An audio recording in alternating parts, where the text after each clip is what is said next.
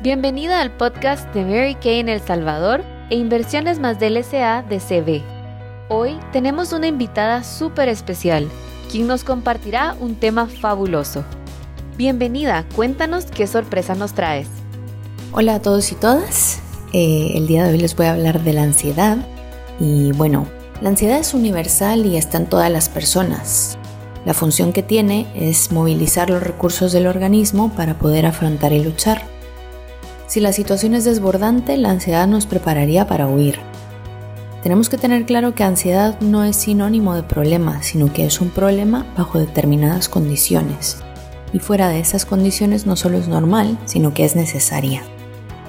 Prefiero mencionar el aprender a manejar la ansiedad en lugar de superarla porque el primer paso es disipar la noción de que estás en guerra contigo mismo.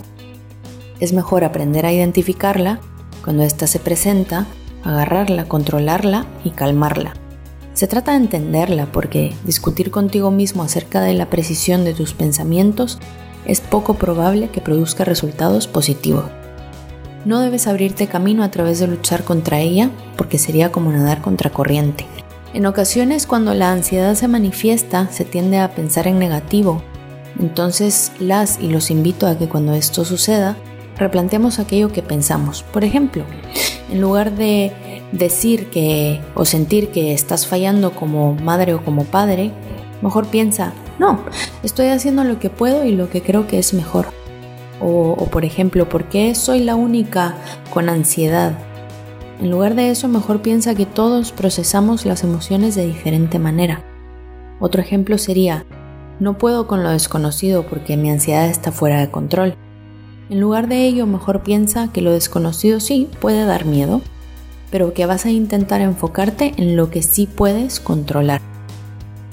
¿Cómo aprendemos a identificar cuando nuestra ansiedad se está manifestando? Lo primero es poner atención a si tu respiración es corta, es agitada, si te hace falta el aire.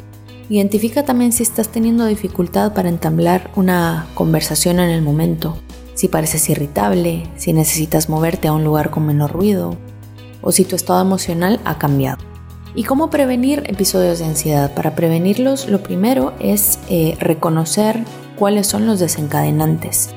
Pueden ser el exceso de trabajo, rodearte de gente tóxica, estar en periodos de examen, eh, que tengas recordatorios de traumas pasados, eh, lugares en los que te sientas atrapado, espacios con grandes multitudes, conflictos familiares o alguna presentación o reunión que tengas. ¿Y qué hacer si estoy teniendo un ataque de ansiedad? Bien, utilizar la técnica que se llama grounding. Esta es para mantenerte eh, en el presente y para saber en dónde estás en ese momento. Y va así. De primero mira a tu alrededor y nombra cinco cosas que puedas ver. Luego identifica cuatro cosas que puedas tocar. Puede ser tu suéter, puede ser las hojas de un árbol, cualquier cosa, pero que sean cuatro. Luego escucha e identifica tres sonidos. Luego descubre dos olores que estén a tu alrededor, como lo puede ser el olor a café o el, olor a cualquier comida. Y por último identifica algo que puedas probar, algún sabor. Date el tiempo para ponerte algo en la boca y poder disfrutar de ese sabor. La educación es importante, pero la gestión emocional es clave. ¿Por qué? Porque la ansiedad es una emoción eh, en relación con la alimentación, la respiración y el sueño, si yo estas cosas las hago bien, mi sistema nervioso va a estar bien, va a estar equilibrado. Ya el miedo no va a estar tan presente y si no da tanto miedo, tengo más tiempo para gestionarlo y para escucharme y para preguntarme qué es lo que está pasando en el momento. Otra cosa es que el exceso de sobreprotección hace que desarrollemos menos habilidades y confianza en nuestros propios recursos, y eso en la práctica nos hace más temerosos y que tengamos menos tolerancia a la frustración. También las actitudes excesivamente exigentes y perfeccionistas pueden tener un efecto desfavorable.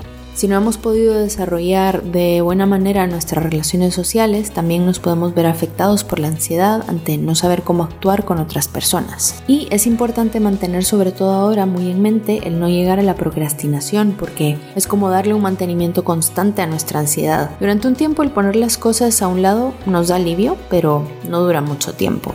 Ya que voy con esto a que hay cosas que no nos definen como lo son nuestros errores, nuestros problemas, enfermedades, pensamientos o incluso nuestra ansiedad. Lo que realmente nos define son nuestras experiencias, nuestras perspectivas, nuestra personalidad, creatividad, nuestras metas, nuestros hobbies y pasiones o incluso nuestras actitudes y nuestros hábitos. Debemos darnos cuenta de que la ansiedad siempre va a viajar con nosotros, pero debemos tomar la decisión de nunca dejarla manejar ni decidir la ruta de nuestro viaje. ¡Wow! Eso estuvo increíble. Ahora es momento de analizar lo aprendido y ponerlo en práctica en nuestra vida.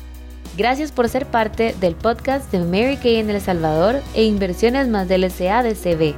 Y recuerda que una salvadoreña puede desafiar los límites.